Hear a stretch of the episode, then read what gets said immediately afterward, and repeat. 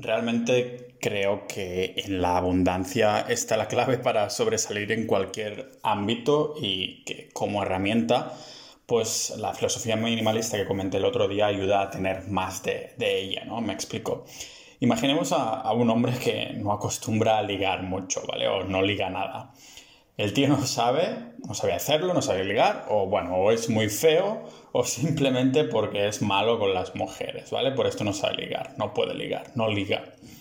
Las probabilidades de que termine con novia son superiores a las del hombre seductor con un montón de mujeres en la vida. ¿Por qué? Pues porque el que no liga, a la que empiece a tontear con alguna y la cosa empiece a ir bien, intentará establecer ahí una, relación con, alguna, con esa mujer, ¿no? Cueste lo que cueste. Pero un momento, ¿no sería al revés? Pues no, porque la mentalidad de escasez del hombre que no liga hace que piense continuamente que no encontrará a ninguna otra mujer en la vida, ¿vale? O sea que incluso si piensa que esa mujer no es del todo su tipo, ah, tiene una personalidad bastante mejorable y realmente no está enamorado de ella, pues terminará concluyendo que no encontrará nada mejor porque no tiene abundancia. Ah, mientras sea lo suficiente atractiva, lo suficiente buena persona y lo suficiente lo que sea, entonces tirará adelante con una relación así que se le presente la, la oportunidad. La mujer le será suficiente para una relación porque él no cree ser suficiente como persona o como hombre porque no tiene opciones, ¿verdad? ¿Para qué vas a trabajar en algo mejor si crees que no te mereces más o que, aunque te lo merezcas, no lo vas a conseguir por mucho que te lo trabajes, ¿no? Con esta primera parte, seguro que has pensado en, en alguien que conoces que piensa así y que etiquetarías automáticamente de perdedor, entre comillas, pero espera que ahora te, vendrán a la mente más conocidos cuando veamos la, otra cara de la moneda, ¿vale? Y es que al lado opuesto tenemos a los fuckboys, que es el nombre americano que se le da a los hombres seductores que tienen decenas de encuentros fortuitos y que, y que no acaban emparejándose nunca. ¿Por qué? Pues porque tienen la mentalidad de abundancia. Al contrario que el perdedor, el seductor, piensa, ¡buah! Puedo tener las mujeres que quiera, seguro que encuentro a una mejor que esta, ¿no? Y así en cada uno de esos encuentros. Aunque bueno, este personaje suena al claro ganador de los dos tipos de hombre que acabamos de comentar como ejemplo, también encontramos una parte negativa muy real que no se ve al ojo del hombre desentrenado, ¿vale? Entre la abundancia y la escasez, con estos ejemplos, lógicamente, todos elegiríamos la abundancia, pero hay el peligro de siempre querer más y nunca contentarse. Y aquí está la clave. No en el hecho de adquirir y tomar acción sobre esta abundancia, pero de ser abundante, es decir, de tener opciones, pero no ejercerse, no ejercer todas esas opciones. Ah, o, con una perspectiva lo veremos mejor. Una persona con un millón de, euros y mentalidad abundante no tiene por qué gastárselo todo y en esta categoría encontramos a emprendedores, a empresarios, gente que trabaja duro, que aprende continuamente y demás, ¿vale? La típica persona de éxito que, todos nos imaginamos, ¿no? Otra persona con la misma cantidad de dinero, un millón de euros, pero con mentalidad de escasez, se lo gastará todo en un momento, ¿vale? Precisamente por esto el 70% de las personas que ganan la lotería lo terminan perdiendo todo en menos de 5 años, porque no han salido de su mentalidad de escasez. Es exacto, o sea, el problema no estaba en el dinero que no tenían, pero en que no tenían una mentalidad de abundancia y precisamente por esto no tenían dinero en primera instancia. O sea, era, este círculo vicioso, ¿no? La espiral, la espiral de loop of hell, como dice en inglés. Y el minimalismo de abundancia suena a todo lo opuesto porque suena a mínimo, ¿no? A poco. Aquí hay que recordar lo que he comentado anteriormente, ah, que no se trata de ejercer la abundancia, pero de tenerla para poder escoger la mejor opción o la que más nos convenga en cualquier ocasión, ¿vale? Así podemos utilizar el, resto de recursos y energías en enfocarlo hacia pues, otros ámbitos de la vida donde podamos desarrollarnos. Por eso el minimalismo nos brinda unos ah, beneficios que vamos a ver hoy y que nos acerca un poco más a esta mentalidad de abundancia. Con esta intro tan larga abrimos la puerta y entramos, yo diría que al guardarropa. Bienvenidos al podcast multidisciplinar de Pau Ninja.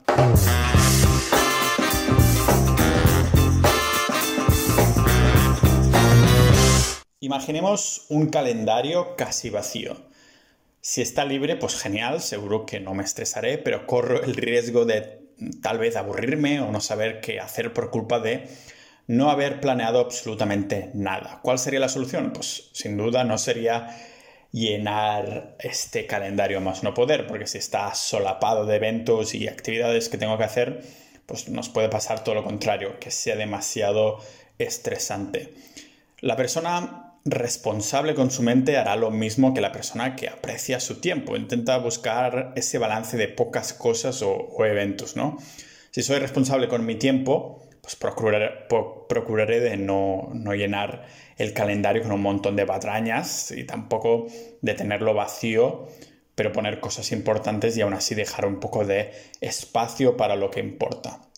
Si por otro lado soy ah, responsable con mi mente, intentaré no, llenar, no llenarme, no llenarla de cosas o bienes que pues, me distraigan de lo que realmente importa. La analogía del, del, calendario nos ayuda a poner un poco en perspectiva el espacio que ocupan ciertos pensamientos y preocupaciones en nuestra cabeza, ¿no? Porque como ya comenté, el minimalismo no solo hace referencia a posesiones materiales. Si una maleta está llena, simplemente no podemos hacerle caber nada más. Lo mismo pasa con nuestros pensamientos. Puedo tener la capacidad de comprar montones de objetos o de hacer montones de planes y, en tener abundancia, pero es en la elección de unas pocas cosas importantes que nos da la posibilidad de ejercer el máximo de foco posible en esas pocas cosas que estamos comprando, pensando o simplemente dedicando nuestro tiempo. Solo recomendaría dar palos de ciego a, propósito en ciertas ocasiones. O sea, tocar un poquito de todo, ¿no? Hacer un poco de tiki-taka en muchas cosas, lo, contrario de lo que acabo de decir. Y es en una persona multidisciplinar que quiere probar mil cosas por el simple, simple hecho de experimentarlas, que es lo que he estado haciendo ya yo bastante tiempo, ¿vale? Pero en ciertos espacios del día. Pero como digo, ninguna actividad ha sido nunca para mí excusa suficiente para saltarme un par de horas de trabajo por la mañana con un buen café, ¿vale? Porque sé cuál es el foco a que dedicarle el 80% de la energía, que tal vez es el 20% de mi tiempo, y dedicarle así el 20% restante de, de, la energía a otras cosas que a lo mejor es del 80% de mi tiempo, ¿vale? Aquí está gracia, el hecho de liberar este espacio de tiempo para nosotros no solo nos ayuda a poder elegir mejor, también nos da más posibilidades. A ver, no nos vamos a engañar, casi todo en la vida cuesta dinero, ¿no? Aún así lo que nos pasa por alto es que normalmente aquellas cosas que nos quedan grabadas en los recuerdos durante mucho tiempo acostumbran a ser un poquito más baratas que todo aquello que adquirimos y que no nos acabamos acordando al cabo del tiempo, ¿vale? Es muy fácil de ver. El precio de un smartphone, el típico ejemplo, ¿no? Que de tanto queremos, cuesta 800 euros, pero resulta que unas vacaciones a cualquier sitio de Europa ah, con Ryanair cuestan menos de la mitad que esto y encima nos sobran para un teléfono de 200 euros. ¿Te acuerdas de las vacaciones que hiciste hace 5 años con tus amigos? Yo sí. Ah, apuesto que tú también. Ahora bien, ¿recuerdas el smartphone que tenías hace 5 años? Porque yo no. Y no creo que me acuerde del que tengo ahora mismo cuando se me rompa al cabo de 5 años, ¿vale? De lo que sí me acordaré es que te estoy diciendo todo esto desde un café de Viena y de la gente con quien hice este viaje. ¿vale? Aquí también me gustaría hacer un apunte y es que el hecho de crear experiencias, entre comillas, no tiene por qué traducirse a viajes ni mucho menos. Los viajes es una de estas cosas que entre todos hemos prostituido con el tiempo por, culpa de Instagram, por ejemplo. Básicamente porque son la, la herramienta perfecta para hacer que Ah, que tenemos hacer ver, ¿no? Que tenemos una vida más molona de la que realmente llevamos. Aquí no hace falta que te explique nada, ¿no? Todos, lo sabemos. Es más fácil transmitir una imagen de vida alucinante poniendo una foto de un culo de una tía en una isla con mil filtros en Instagram que poner una de la, de la quedada que hicimos la tarde pasada con los amigos. Es mucho más glamuroso la foto, la foto del viaje. Lo que no sabemos es que tal vez quien está detrás de esa foto, foto del culo está depresivo, a más no poder, y encima se ha dejado todos los ahorros en llegar a esa destinación para ganar unos cuantos miles de seguidores pensando que cuando por fin llegue al millón de seguidores entonces su vida por fin cobrará sentido, ¿no? Pero bueno, como has podido ver, me encantan las analogías para transmitir lo que quiero decir y en el caso de los viajes era lo más fácil para transmitir una idea. Pero este ejemplo también se podría aplicar a cualquier actividad que te guste hacer. Me da igual cuál sea, si te gusta hacer ganchillo también aplica aquí. Ah, en vez de todo el dinero en este teléfono, puedes destinar el 60% en comprar más lana. O si te va el kayaking, ¿no? Estoy seguro que no es necesario que compres el, kayak de gama alta. Si lo haces como hobby, compra el de gama media, media, el segundo más barato. Esto es una buena regla, de una gama media el segundo producto más barato. Y el resto de dinero pues lo puedes usar para transporte a remar en ríos, en lo que nunca antes has estado.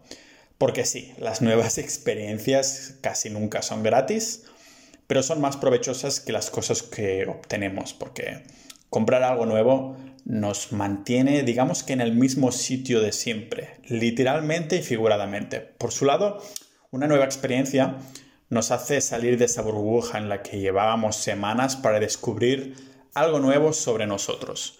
No vas a descubrir que te asustan las alturas si no pruebas la escalada, no vas a saber si eres más de mar que de montaña quedándote en la ciudad y no puedes entender los huevos que tienes si no le, entras nunca a una desconocida que te parece atractiva por la calle. Este es un buen ejemplo de estas actividades que, nos, que son gratis y que están al abastecer de todo el mundo, ¿vale? Y en cada una de las cosas que, hagamos, pues descubrimos el tipo de personas que somos. No solo para darnos cuenta de ello, pero tal vez para, cambiar incluso. Tal vez descubrimos que tenemos miedo a hacer algo, pero que nos gustaría ser el tipo de persona que no lo tiene, que no tiene ese miedo, ¿vale? Ah, gracias a saberlo podemos actuar. Pero si dirigimos nuestros ah, ingresos, ah, ingresos de dinero, de experiencias, a las cosas en vez de las experiencias, no nos hace crecer porque nos morimos con lo que hemos vivido no con lo que hemos comprado. Pero lógicamente no hacemos lo que hacemos por cómo llegaremos a nuestro día final, ¿no? Por cómo moriremos, sino por cómo vivimos el día a día.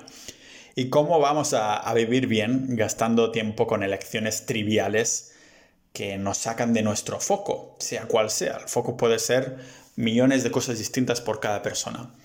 Una persona tiene que, como ejemplo, ¿eh? comprarse a lo mejor una, una camiseta nueva. ¿Quién tendrá, o sea, quién tardará a, elegir y, sufrirá más? ¿La que tiene que elegir un color que quede bien con 10 pares de pantalones? ¿O la que tiene que comprar pensando en cambiar solo con una camiseta y combinarlo con solo uno o dos colores?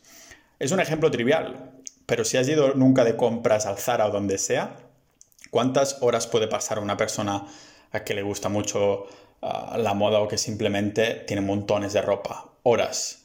Si eres más minimalista en este sentido, estamos hablando de 15, 45 minutos como mucho, contando rato de, de probártelo, ¿vale? Pero seamos un poco más extremos, que ahí es donde se ve todo mejor. A dos personas se les quema la casa. Una tiene 500 objetos y otra 50. ¿Quién ha tenido más pérdidas? Y en el caso opuesto, no es que la otra tenga más ganancias tampoco a ver quién es más propensa a estresarse, el que tiene que, pensar en 500 cosas o el que tiene 50 en la cabeza. ¿Y qué tiene que ver esto con el minimalismo? Pues tiene que ver también con la libertad, porque la libertad es el hecho de tener el mínimo de cargas posibles. Si nos lo paramos a pensar, lo opuesto a una persona libre sería un esclavo. ¿Y qué crea a un esclavo? Pues la carga total por las condiciones de su amo, el hecho de tener dueño implica precisamente que eres una extensión de esa persona casi. Por eso es mucho más ah, fácil que una persona con 10 muebles en su casa se sienta más libre que una persona con 50. No es que suene guay, es que es así, ¿vale? Pero como no, esto también aplica a la parte más psicológica de todo esto. Si nos lo paramos a pensar, la felicidad es el producto de un estilo de, estilo de vida que disfrutamos. Cuando nos gusta lo que hacemos en nuestro día a día, nos consideramos felices. Y nos han repetido mil y una veces que la felicidad no es una destinación, sino el propio camino.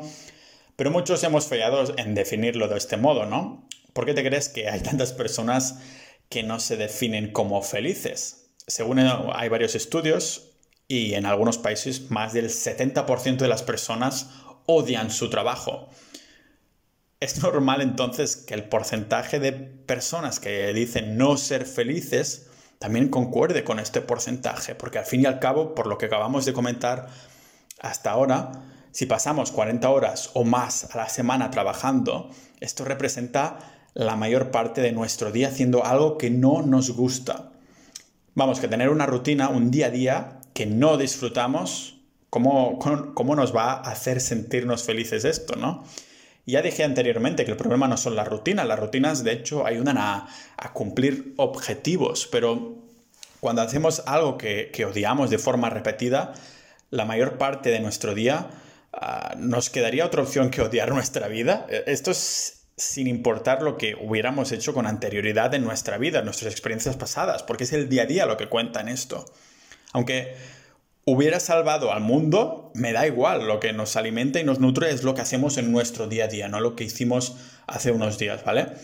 Ah, por esto entra el minimalismo otra vez y otro de sus beneficios, intentar liberar cargas para necesitar menos, gastar menos, trabajar menos horas o trabajar igual, pero tener la libertad de elegir en qué y por lo tanto eso se traduce en tener más tiempo. El objetivo aquí no sería trabajar del todo, dejar de trabajar del todo, pero ya hemos visto al principio cuando la agenda, la agenda está demasiado libre, ¿no? Al final terminamos no haciendo nada productivo. Se trata de minimizar, no de eliminar. Y como ya comenté en el episodio con Carlos, soy de esos que piensa que la cultura del, del esfuerzo es mentira, porque sí, es necesario un esfuerzo, pero una vez el foco queda claro, tenemos que interpretar qué es lo que es más productivo y empezar por ahí en vez de dar palos de ciego. El famoso principio de Pareto del 20-80, ¿vale? 80%, 20%. O no necesariamente lo más productivo, también puede ser lo, lo que nos hace más contentos de pasar tiempo, ya sea familia, jugando al ping pong o programando apps, lo que sea. Al liberar espacio en nuestro calendario, pues descubrimos que ahora podemos añadir varias veces a la semana aquellas actividades que nos gustan o si más no, probar aquellas que siempre habíamos querido experimentar. como ejemplo, hace unos años incorporé esos 12 hobbies en 12 meses gracias a pues, seguir un poco esto, ¿no? Pero todo esto mm, no dejan de ser aspectos teóricos de los beneficios del minimalismo y de la abundancia sobre todo. A ver si os preparo algo un poquito más práctico para lo que viene.